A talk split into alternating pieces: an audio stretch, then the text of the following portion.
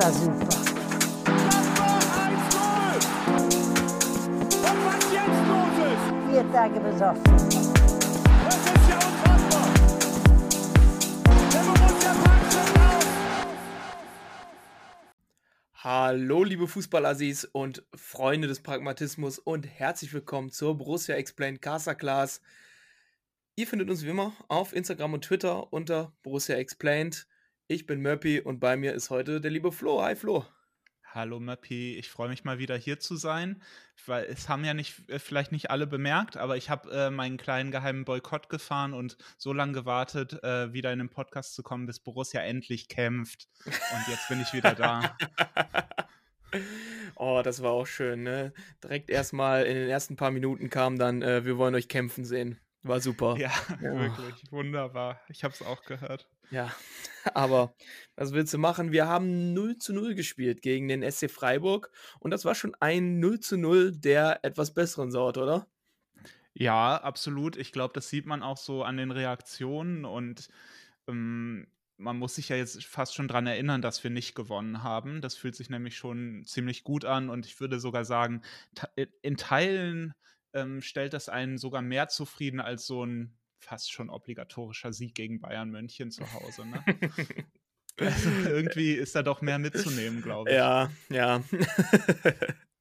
Ist schon wirklich so. Und man, man hatte das Gefühl, sie können es noch. So, das, das war so wirklich mein, mein, äh, mein Fazit aus dem Spiel, sie können es noch. Ne? Also sie können auch gegen, äh, ja, man denkt bei Freiburg ja immer an einen vermeintlich kleineren Gegner, dabei sind sie das gar nicht mehr. Also die sind schon, wenn man sich die Aufstellung so anguckt, sind zwar ein paar Leute bei, die man nicht so auf den ersten Blick nicht so einordnen könnte. Ich weiß nicht, also ich denke sehr wenig über Kübler und Höfler nach. äh, aber Das sind zwei äh, Personen, ja, das ist schon mal eine Erkenntnis genug. Ne? ja. Äh, aber auch genug, wir haben zwei äh, deutsche Nationalspieler in der Mannschaft mit Ginter und Günther. Äh, ja, und man muss schon sagen, dass Freiburg nicht umsonst da oben steht. Und deshalb ist es noch erfreulicher, wie wir da äh, gegen die aufgebaut haben und äh, deren Pressing zumindest 75 Minuten lang ziemlich äh, ausspielen konnten. Ja, also äh, Freiburg ist sicherlich ähm, auch unter den äh, gerade Top-Mannschaften auch eine, die immer noch sehr unangenehm ist und auch eine Mannschaft, wie man weiß und wie wir ja oft genug auch in gerade in Auswärtsspielen feststellen konnten, eine Mannschaft, die auch immer da ist irgendwie, die können immer Tore schießen, Mhm. die sind schwer aus dem Spiel zu kriegen und dass die mittlerweile auch fußballerischen Anspruch haben, das konnte man schon auch sehen. Also da gibt es auch Strukturen so im Spiel mit dem Ball. Und gegen den Ball sind die halt auch immer noch eine unangenehme Mannschaft. Und da haben wir uns ganz gut gewehrt. Ähm, ich glaube, das lag vor allem daran, dass wir da vielleicht sogar ähm, was in, an der Herangehensweise geändert haben. Ne? Ja, genau. Und äh, wie ich schon gesagt habe in der Begrüßung, äh, es wirkte alles ein bisschen pragmatischer. Man hatte, man hatte das Gefühl, dass Farke die Mannschaft äh, so eingestellt hat, dass man äh, sich auf das konzentriert, äh, was, man, was man kann. Und das ist sicher stehen. Die zwei Viererketten waren sehr nah aneinander. Man hat nicht großartig vorne angelaufen. Natürlich immer mal wieder, ne, vereinzelt mit Hofmann. Auch Thuram ist dann manchmal durchgezogen. Aber äh, man muss schon festhalten, dass das schon so runtergebrochen das war, was die Mannschaft am besten kann. Ja, und wir haben das ja zuletzt gefordert. Wir haben das auch schon vor ein paar Wochen gefordert.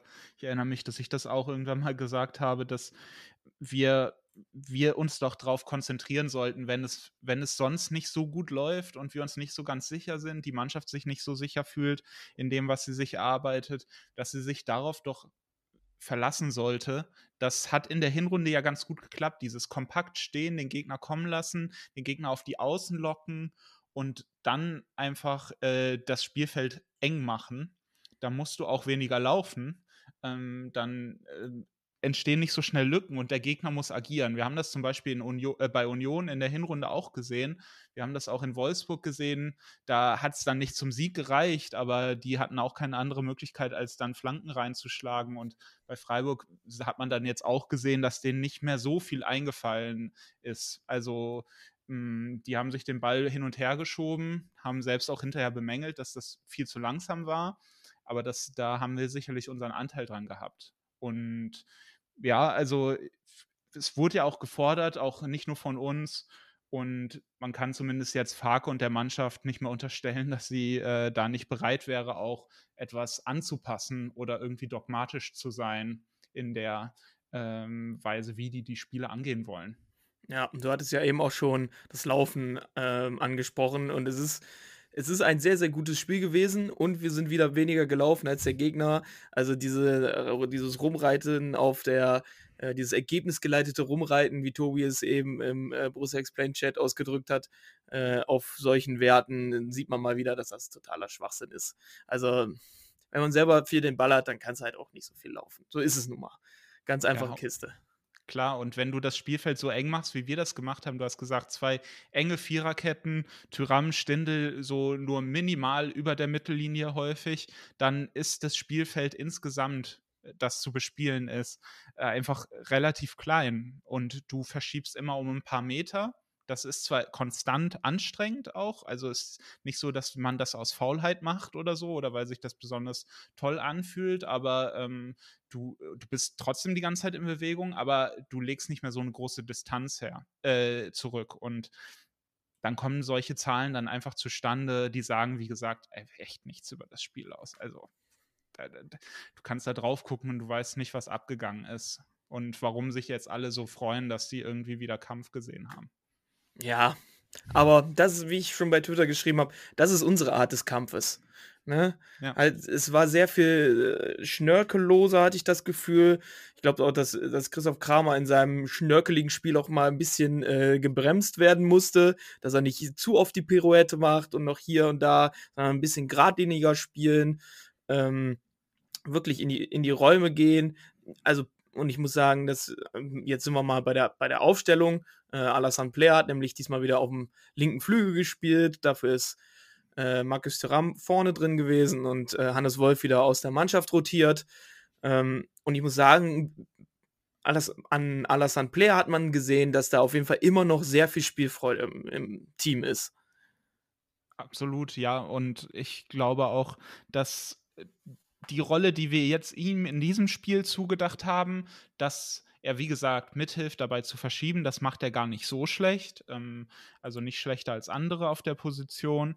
Und ähm, die Rolle, dass er dann auch früh in den Aufbau eingebunden wird, das kommt ihm halt einfach entgegen. Also er hat es als Stürmer jetzt in den Spielen davor, vor allem gegen Bayern, jetzt auch nicht schlecht gemacht hm, hat uns da auch gut geholfen, aber so, wenn er an der Mittellinie schon ins Spiel einbezogen wird, und quasi das, äh, den, den Ball ähm, offen vor sich liegen hat und äh, die, die, Augen nach vorne richten kann und sowas und nicht die ganze Zeit Gegner im Rücken hat, dann kommt es ihm echt entgegen. Und äh, ich muss auch sagen, das haben wir ganz clever gemacht. Also du hast es auch schon mal bei uns im Chat angesprochen. Also Benzebain ist häufig auch sehr eingerückt. Das haben wir auch noch gar nicht so konsequent von ihm gesehen, obwohl es ihm eigentlich sehr entgegenkommt, weil das ist auch keiner, der jetzt die Grundlinie, äh, die bis zur Grundlinie rennt und dann Flanken schlägt, sondern der will ja auch spielen.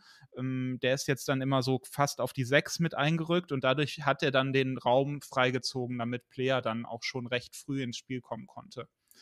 Wen ich aber auch dann in dem Zusammenhang loben muss, ist ähm, absolut äh, Manu Kone, der da auch diesmal, du hast gesagt, schnörkellos und das hat er diesmal auch gemacht. Also der hat sich auf das konzentriert, was die Mannschaft braucht. Mm, das war nicht so spektakulär wie sonst und der kriegt dann jetzt auch nicht so viel Einzellob wie sonst. Aber ähm, ich finde, das war eins seiner besseren Spiele und reiferen Spiele. Also vor allem gegen den Ball, ähm, po positionsgebunden hat er das sehr gut gemacht. Ja, und das, was du gerade gesagt hast mit äh, Benzebaini, ich glaube, das hat auch ein bisschen was damit zu tun, um ähm, die Last ein bisschen von Nico Elvedis Schultern zu nehmen, da auch noch äh, offensiv tätig zu werden, weil wir haben uns alle darüber gefreut, dass Nico Elvedi äh, sich jetzt erstmal wieder auf seine Defensivarbeit äh, konzentrieren soll, ne? Und dann ist es auch erstmal gut nach den Patzern in den, in, äh, in den letzten Wochen ähm, und dass dadurch vielleicht auch sein Kopf ein bisschen freier war und sagen konnte, so ich konzentriere mich jetzt hier drauf. Und äh, das war's. Und genau im Raum vor ihm ist ja dann Nick, äh, ist dann ja auch Rami Benzebaini immer nach, nach vorne gestoßen. Aber ja. das wird wahrscheinlich ein, ein Nebeneffekt von dem sein, was man, ähm, was man da machen wollte mit dem Freiziehen von Player, was du eben schon gesagt hast. Genau. Und vor allem dieser, äh, man hat richtig häufig gesehen, dass dieser, dieser Raum zwischen dem rechten Innenverteidiger äh, Sedia, Sedia mhm. heißt der, ne? Sedia und dem, äh, dem Wingback Kübler, dass da oftmals dadurch auch äh, Platz frei wurde zwischen den beiden. Da ist Player, aber auch äh, Tyram oftmals äh, reingestoßen. Und da hatten wir wieder so ein bisschen Vintage-Tickus-Vibes, wie du es genannt hast, äh, dass er von, von links äh, in den in den Strafraum ziehen konnte und sich dann, na gut, fallen lässt.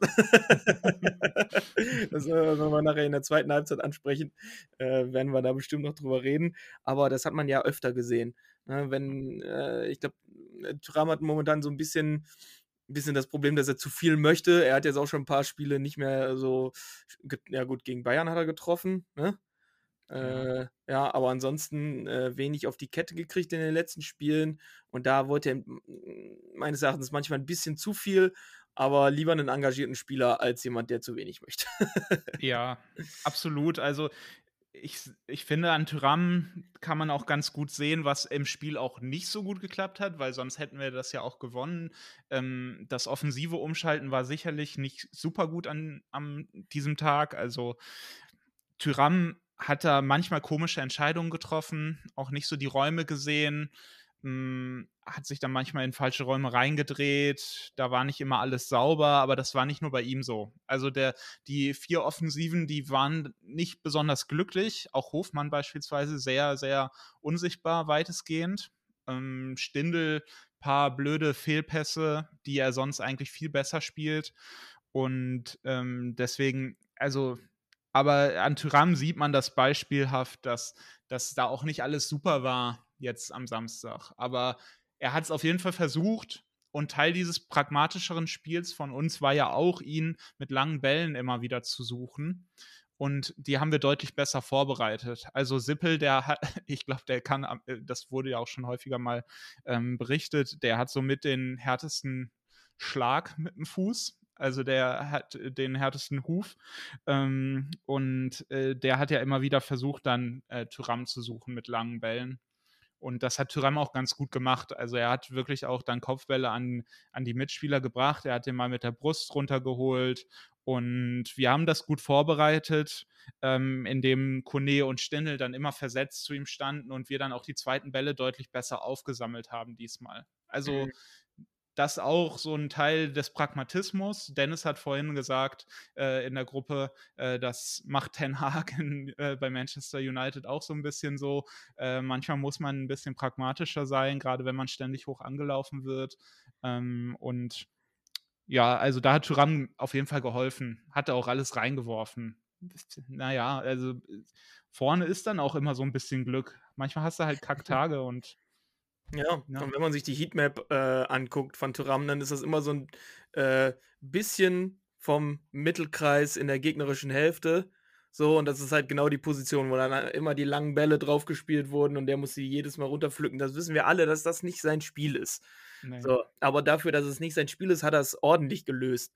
Ne? Also es gibt, gab schon Tage, da sah er sehr viel unglücklicher aus als äh, am Samstag. Ne? Ja. Also konnte Absolut. man schon gut, äh, gut machen. Und vor allem dadurch, dass dann so eine Sicherheit dahinter mit Kone und Kramer, die ja beide, finde ich, ziemlich sicher gespielt haben da vor der Abwehr, ähm, und um da die zweiten Bälle aufzusammeln, war schon ordentlich. Kann man mhm. nicht anders sagen. Ja.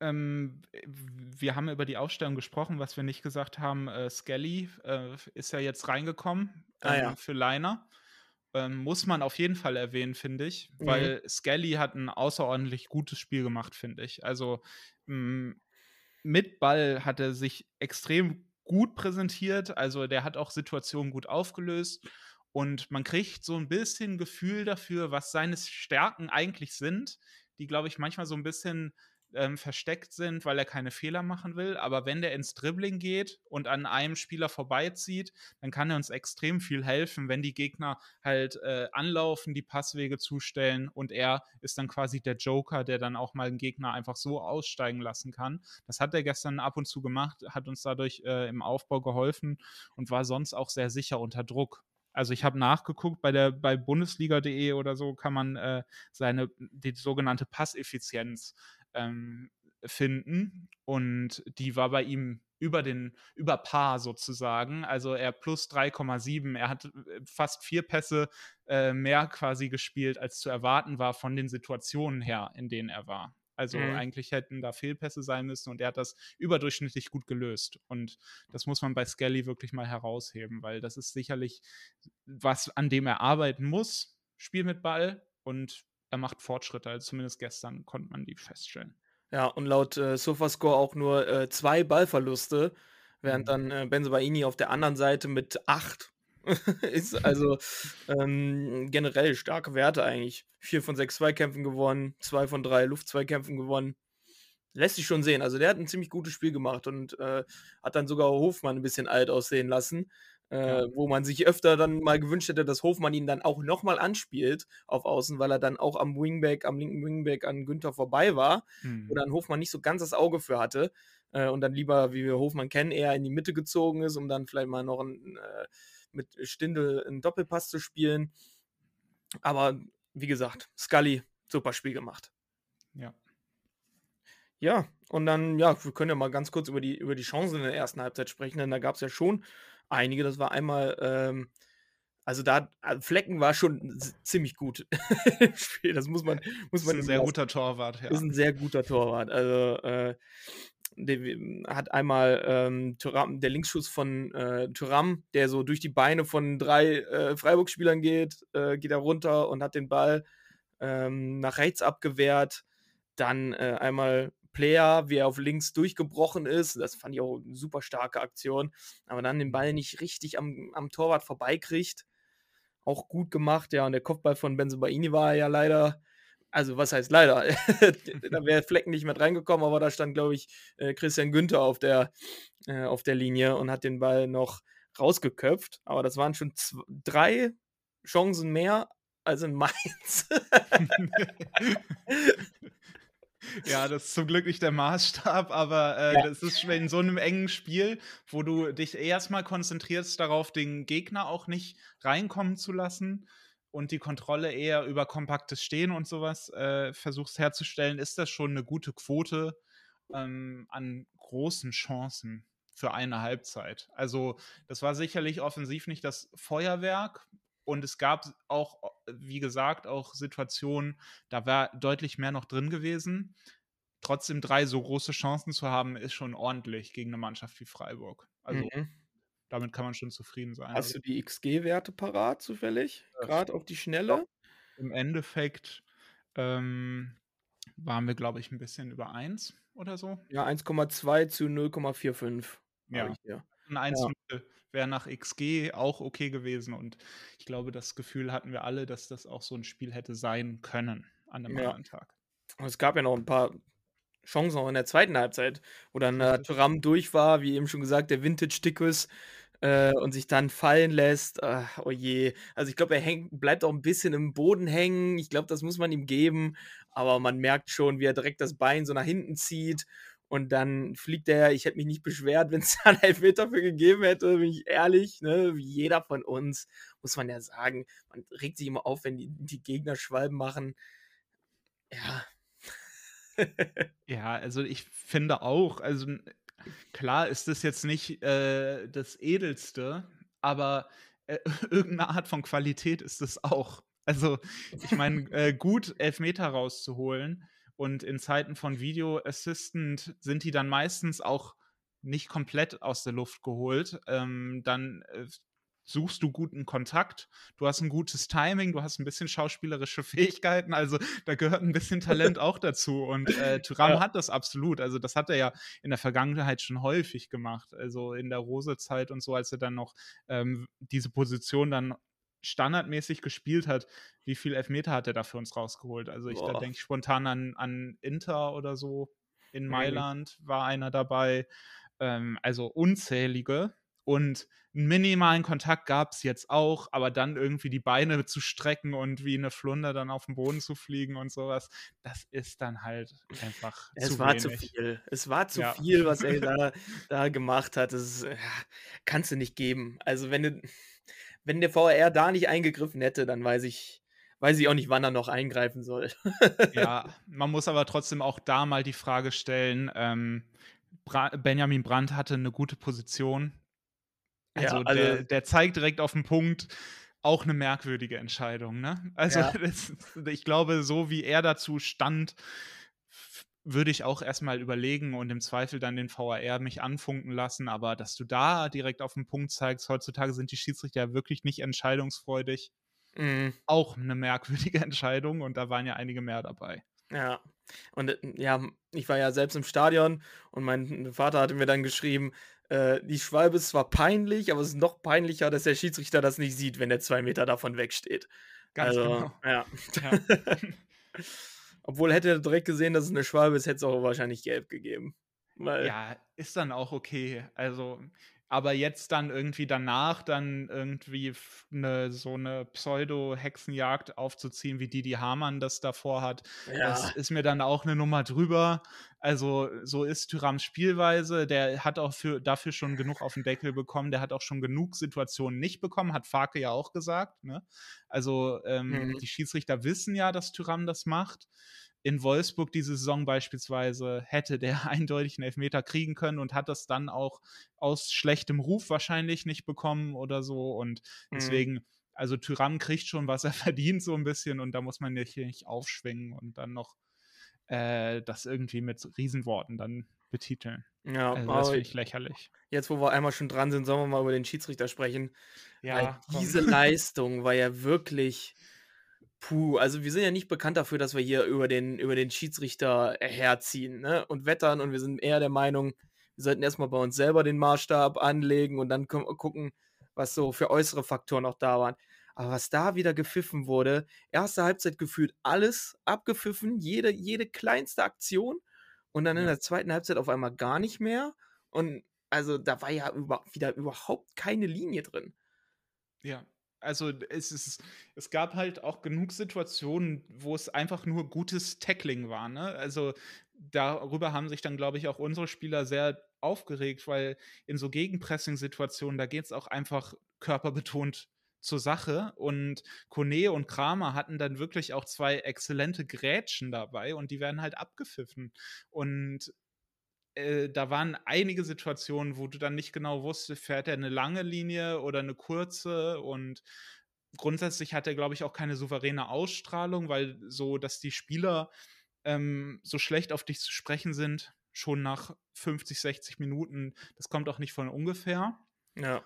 Ähm, und ich glaube, dann so ein bisschen äh, das Fass zum Überlaufen gebracht hat dann schon die Situation in der, äh, ich glaube, 56., 55. oder so um den Dreh, als Freiburg relativ gut im Spiel war und äh, Stindl nicht an den zweiten Ball kommt, den Itakura abgewehrt hat, weil Benjamin Brandt einfach da in der Zone genau vorm Strafraum steht, wo der Ball hintropft und Stindl muss das Bein zurückziehen, weil der Schiedsrichter da steht. Danach gibt es dann direkt im Anschluss deswegen dann äh, diese Parade von Sippel, die sehr gut war. Aber dann sind im Anschluss die Spieler halt schon zum Schiri gerannt. Ja. Ich weiß, regeltechnisch kann der da nicht abpfeifen. Aber Mhm. es ist einfach schlechte Positionierung, ne? Also ja, oder ich habe auch den Clip gesehen, wofür äh, der liebe Lukas auf Twitter gesperrt wurde, als Kone ähm, den Schiedsrichter so wegdrückt, weil er einfach im Weg steht. So, genau. äh, kann, das kann es ja nicht sein. Also, und dann generell Entscheidungsfindung und dann kriegt Daniel Farke äh, die gelbe Karte, weil er laut eigenen Aussagen äh, aus der Coaching-Zone raus ist und gesagt hat, äh, wofür denn? So, und dafür hat er dann eine gelbe Karte gekriegt, aber das sind, ja, ich glaube, das hat der, der Stimmung im Borussia-Park auch nicht äh, sch- schlecht getan, dass man mal wieder äh, so einen gemeinsamen Feind hatte, auf den man mal dann gehen kann. Also das hat alles sein Für und Wider. Ja, also ich habe es ja nur vom Fernseher mitbekommen, aber du kannst ja mal sagen, also wie war das dann so in der zweiten Halbzeit? Also ich hatte das Gefühl, da war schon ein bisschen mehr Feuer drin als in den letzten Spielen. Also ähm, unabhängig vom Ergebnis in den letzten Spielen war das ja manchmal so, das waberte so dahin, aber jetzt hatte man schon das Gefühl, da, da war mehr Emotion drin. Ja, man, man muss halt sagen, äh, die Nordkurve war eigentlich für verhältnismäßig ja, das man sagt jetzt leer, natürlich war die voll, ne? Aber wenn man jetzt sieht, wie viele Leute dann wieder gegen Bayern in den Block 16, wo ich stehe, reinkommen und so weiter, äh, also die war relativ leer. Es gab sogar, glaube ich, noch kurz irgendwie eine Stunde vorm Anpfiff gab es noch irgendwie 50 Tickets in äh, Block 17 oder so, mhm. noch 6, 7 in Block 16. Das ist seltenst, ist das der Fall. Ja. Und äh, ja, man, es wurde schon hitzig in der zweiten Halbzeit. Das hat man gesehen, ja, mit der gelben Karte für Daniel Farke. Und dann, ich erinnere mich an diese Aktion Richtung Ende vom Spiel, wo äh, irgendwie fünf Freiburger um die, die, auf dem Boden liegenden Kone und Player mehr oder weniger äh, eintreten. So, sie sah aus wie Überwachungsfootage aus der Berliner U-Bahn. ähm, also es war schon wirklich grenzwertig, was, was da gepfiffen wurde. Lecco mio. Ja.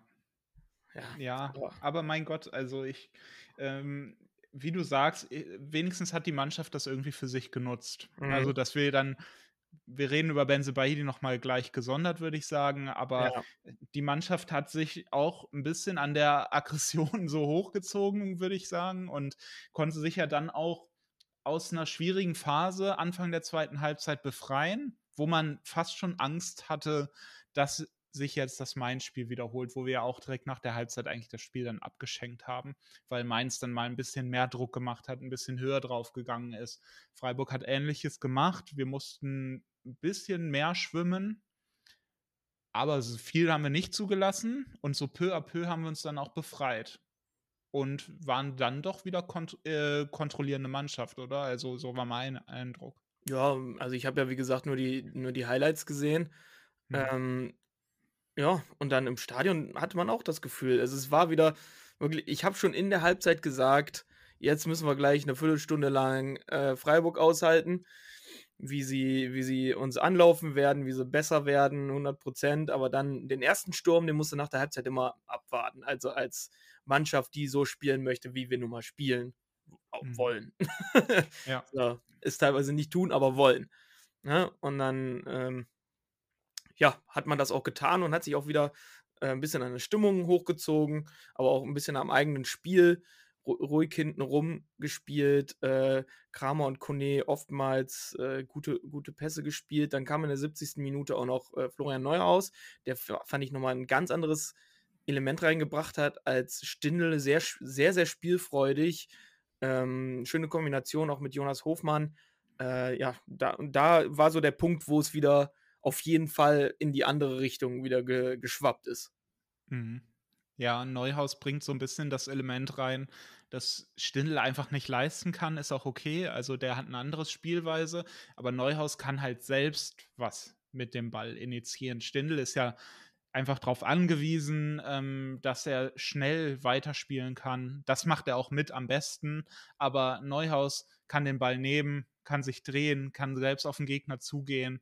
Und dass er jetzt wieder so, ähm, ja, auch fest am Ball ist und ähm, trotzdem auch so ein bisschen, wie du sagst, Spielfreude ausstrahlt, das ist echt schon ein positives Zeichen, weil man hat ihm anfangs jetzt in den letzten Wochen, wenn er mal reinkam, auch ein bisschen angemerkt, dass da noch ein bisschen Verhaltenheit war nach der langen Zeit, ist auch okay und so, aber ähm, ja, das kann auf jeden Fall ein Faktor werden für uns, wenn wir da so einen reinstellen können, der auch mal selbst ein bisschen was machen kann, wo ja. wir nicht darauf angewiesen sind, dass der, dass da jetzt alle direkt nachrücken oder sowas. Ja, und ich finde, dass jetzt auf jeden Fall wieder klar ist, nach den 20 Minuten oder 25 Minuten, die er gespielt hat, dass Florian Neuhaus wieder ein Startelf-Kandidat ist. Also so, ja. so weit muss man auf jeden Fall gehen.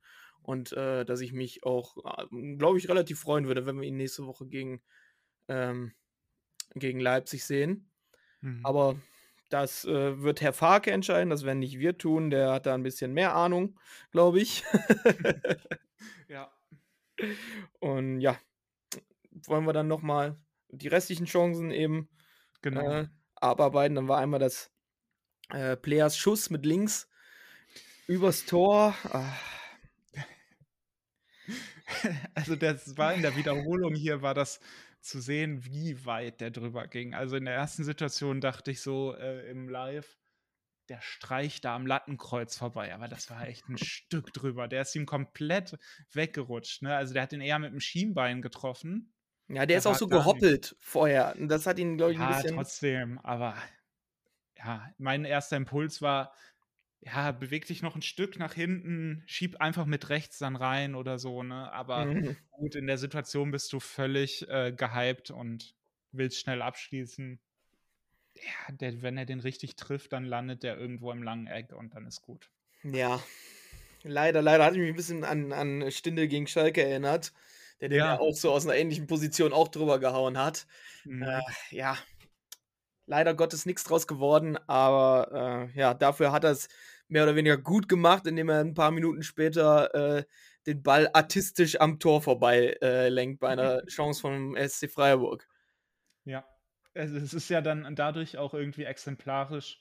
Ähm, Lasso Player ist so ein bisschen das Musterbeispiel für dieses Spiel. Also vorne hat nicht alles funktioniert, aber hinten hat man wirklich alles getan dafür, dass dann wenigstens die Null steht. Ähm, das war schon sehr, sehr wichtig, weil das war unmittelbar nach der gelb-roten Karte. Vielleicht wollen mhm. wir dann jetzt darüber sprechen. Oh, je, Endlich noch oh mal über Benze Baini. Oh, ich habe mich so geärgert, das glaubst du gar nicht. Das war wirklich Flashback, wann war es? 2012, äh, Klaas-Jan Hünteler. Äh, er hat damals applaudiert und, nee, erst einen Vogel gezeigt und dann applaudiert und dann gelb-rot, zack, runter. Und jetzt, circa zehn Jahre später, haben wir das selber erlebt äh, mit äh, Ball ausschießen und dann äh, in die Hände klatschen nach der gelben Karte. Äh, ja, es ist wirklich, wie blöd kann man sein? Wie blöd ja. kann man sein? Ja, ich habe im ersten Moment eher an Player in Leipzig gedacht. Ne? Also das äh, ist für mich das jüngere Beispiel gegen, äh, mit Tobias Stieler, als Player dann irgendwie die einfach nur eine Handgeste macht, ne? nicht mal einen Applaus oder so und mhm. dann innerhalb von ein paar Sekunden dann halt weg war. Ähm, ja, also ähm, ich muss ehrlich sagen, ich finde diese Regelanwendung bei, der, bei dem Ball wegschlagen, das wird teilweise sehr penibel gemacht. Hm, in oder der halt Situation, gar nicht. Ja, oder halt gar nicht, wie gestern dann, ich glaube, Christian Gün Günther hat, äh, ich glaube, so zwei, dreimal so auf eine sehr subtile Weise den Ball so weggespitzelt, ähm, uns aus der Hand gespitzelt. Das haben die Freiburger gestern auch gemacht, wo es dann eindeutig um eine Verzögerung ging. Und da war es jetzt ja einfach nur Frust und wir hatten ja keinen Grund, äh, das Spiel zu verzögern. Mhm. Weil wir hatten ja ein größeres Interesse daran, noch ein Tor zu schießen und waren auch eher im Spiel. Und äh, deswegen ist dieses Zeit, äh, diesen, diesen Ball wegschlagen, das so strikt zu werten, ähm, verstehe ich, wenn dadurch wirklich ein Umschaltmoment verhindert wird oder so. Ja. Aber wenn ein Spieler sich einfach aufregt, und der schießt den dann gegen diese scheiß Werbebande. Meine Güte. Also da, da würde ich dann auch mit Roland Wirkus sagen, da erwartet man ein bisschen Fingerspitzengefühl, sagt, komm jetzt mal runter, sonst gibt es eine Karte oder so. Dass du dann natürlich dann noch applaudierst, wenn du dann schon siehst, der ist irgendwie dünnhäutig, der Schiedsrichter und nicht souverän, mhm. dann ist es halt natürlich einfach nur blöd. Ja. Ähm, ich glaube auch, wenn er den gegen die Bande geschossen hätte und nicht da in den, in den, äh, in den Spielertunnel rein, dann ja. hätte das nochmal anders ausgesehen. Aber es ist rundum einfach nur eine blöde Aktion. Ja. ja. Aber natürlich auch wieder nach einer Grätsche, die kein Foul war für mich. Und klar, also da war, da kam dann viel zusammen, wie ich gesagt habe, das baute sich über die Zeit auf. Unsere Spieler waren auch geladen. Ich meine, das hat, war auch positiv fürs Spiel, aber ja, klar, in der Situation. Ähm, mhm. äh, das ist natürlich nervig für die Planung ich muss andererseits auch sagen, ich sehe Lu Luca Netz auch gerne spielen. Also, äh, und er ja. kriegt jetzt hoffentlich seine Chance und seine Muskeln halten. Mhm. Ähm, weil dann kriegen wir ein richtiges Problem, wenn Netz jetzt auch noch äh, ersetzt werden muss. Dann wird es wieder lustig. Aber, dann sieht es nach ähm, Hannes Wolf, linker Verteidiger aus, glaube ich. Ja, endlich. Da haben wir endlich unseren, unseren Kostic. Ja. nee, aber ich glaube, damit hat Benze Baini auch mit seiner nicht zitierfähigen Bemerkung im äh, Nachhinein, die ich jetzt immer noch nicht auf Video gesehen habe, muss ich sagen. Ich habe es auch nicht Äh, er soll wohl den Schiedsrichter mit, ich, und ich zitiere hier, äh, auf Französisch du Hurensohn genannt haben. Äh, und wenn das vom Sportgericht gewertet wird, dann hat der ein Problem und hat Borussia ein Problem und dann hat aber auch Rami Benzabaini, glaube ich, selbst den Umbruch auf der Linksverteidigerposition eingeleitet, denn der wird dann vier, fünf Spiele wird er weg sein. Ist doch ein 100%. wunderbar uneigennütziger Spieler. Ja. Denkt Und nur an sagen alle, der ist doch schon mit den Gedanken bei Dortmund. ja, eben. Der will nur das Beste für uns. Ja. Er hat gesagt, komm Luca, du bist jetzt dran. Ich, ich nenne den Schiedsrichter heute Hurensohn in der zweiten Halbzeit. Und dann bist du dran. Ja. Ach mein Gott, also ja, ich, ich, es hat irgendwie für mich aber auch so ein bisschen so Vintage-Vibes, ne? Also so noch einfach mal eine schöne Beleidigung Ja. gegen den Schiedsrichter. Das ist so ein bisschen der Vibe der 90er und Mhm. keine Ahnung, auf irgendeiner Ebene finde ich es auch amüsant. Äh, es schadet natürlich der Mannschaft und so und der sportlichen Planung und das ist dann natürlich einfach blöd. Klar, müssen wir jetzt alle sagen. Wir sind ja verantwortungsbewusste Menschen. Ja. Aber ich sag mal, irgendein, irgendein äh, Organ bei mir tickelt das auch so ein Ja. bisschen auf eine schöne Art und Weise. Es ist schon, schon verdammt witzig. Es ist schon verdammt witzig. Also kann man nicht anders sagen. Wann so hatten ein wir das letzte Mal so ein Assi in der Ja. Mannschaft? Ist so. Also, das letzte Mal war, war Granit Xhaka, als er, glaube ich, gegen Sevilla war das, äh, unnötigerweise in der, irgendwie in der 60. Minute äh, irgendwie noch umtritt nach dem Freistoß äh, und dafür dann gelb-rot kassiert hat. Und jetzt ist es Genau. Rami Benzebaini gewesen. Naja, äh, wenn man da ein bisschen mit Humor dran geht, dann kann man das auch. Äh, klar, es war, aber es war auch die 88. Minute, ne? Äh, Ja. Ähm, was noch sehr witzig war, äh, haben vielleicht einige gesehen, es wurde in der Südkurve gezündet. Und es war noch nicht mal so, dass irgendwer das, also es war gerade, die, die Spieler sind reingegangen nach dem Aufwärmen und genau quasi mir gegenüber, in Block 4 war es, glaube ich, steht da ein Typ ohne Maske. Einfach mit zwei Bengalos, ein paar Meter neben ihm noch ein Rauchtopf. Alter, was, was ist denn jetzt los? Und dann wurde da in der Südkurve, also quasi im Familienblock, ne, der Familienblock ist, glaube ich, 1a, der ist oben, aber trotzdem da, wo halt mehrfach Familien sitzen, wurde einfach gezündet. Ich find's geil. Ja, Papa zeigt den Kindern mal Fußballkultur, ne? Ja. Würde ich sagen. Da haben sich, also, also ich find's, find's so lustig, wenn sich da so zwei, zwei Familienväter einfach gedacht haben, boah, die spielen so scheiße in den letzten Wochen, jetzt zeigen wir es denen mal richtig und dann haben die im, im polnischen Ultrashop haben die sich äh, Bengalos bestellt und dann ähm, gezündet. Unvermummt einfach und dann kamen, die Ordner wussten gar nicht, was jetzt abgeht. Da sind 15 Ordner, 15 Ordner runtergerannt, haben den Bengalo ausgetreten und dann äh, die Leute eingesackt. Also es ist wirklich einfach nur noch zum Totlachen. Stell mal vor, du bist Ordner, du wirst regelmäßig in der Südkurve eingeteilt. Total langweilig und jetzt ist dein großer Tag. Jetzt nimmst du endlich einen Hops. Ja. Ja, mein Gottchen, also wenn, wenn, wenn sich das jetzt äh, diversifiziert, unsere Aktivitäten da im Borussia Park, das ist die, das ist die erste Flamme. Irgendwann ist komplett Pyro. Ja. Ganze Borussia Park. So äh, holländische Verhältnisse. ja. Dann.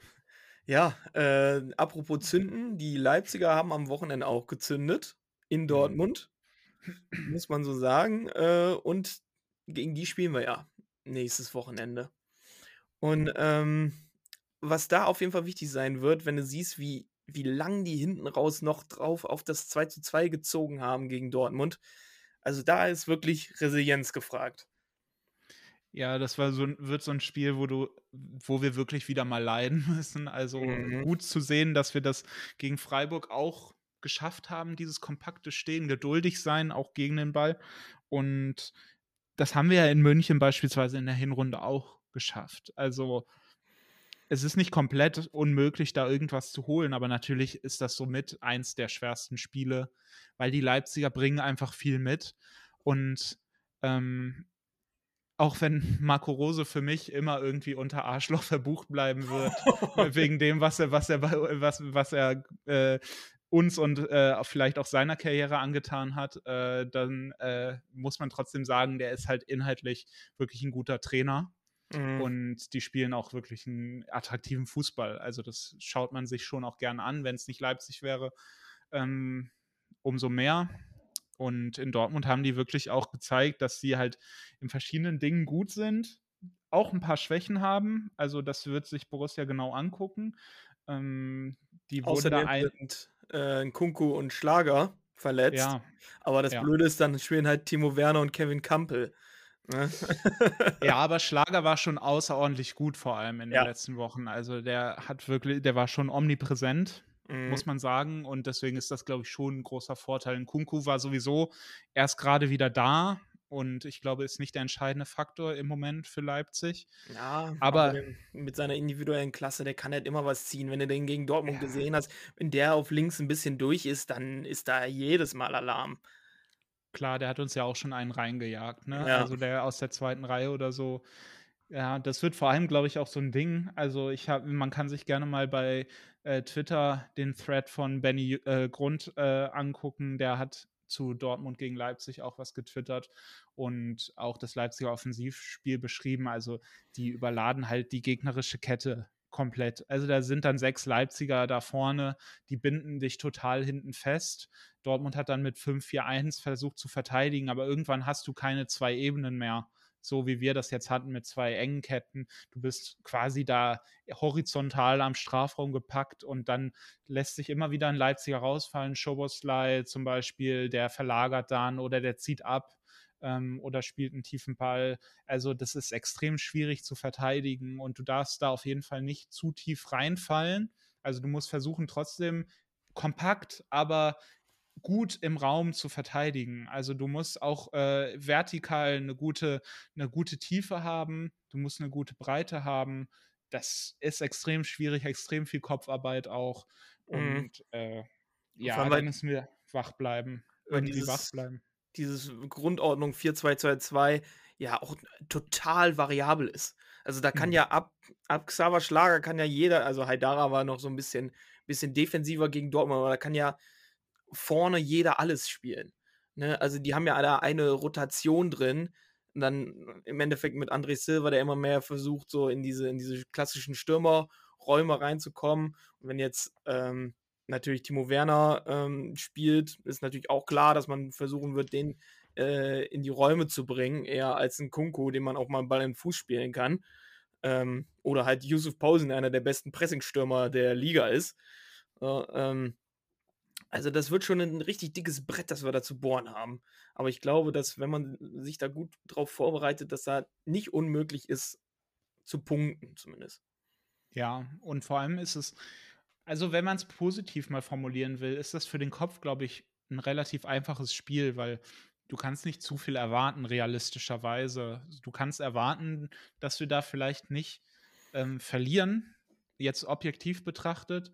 Und für die Mannschaft muss das, ähm, die müssen das einfach als irgendwie die Herausforderungen annehmen und sich da auch nicht zu viel Druck machen und an das denken, was sie gewinnen können. Und verlieren kannst du da eh nicht so viel. Also ich würde, für mich ist das ein Bonusspiel, muss ich ehrlich sagen.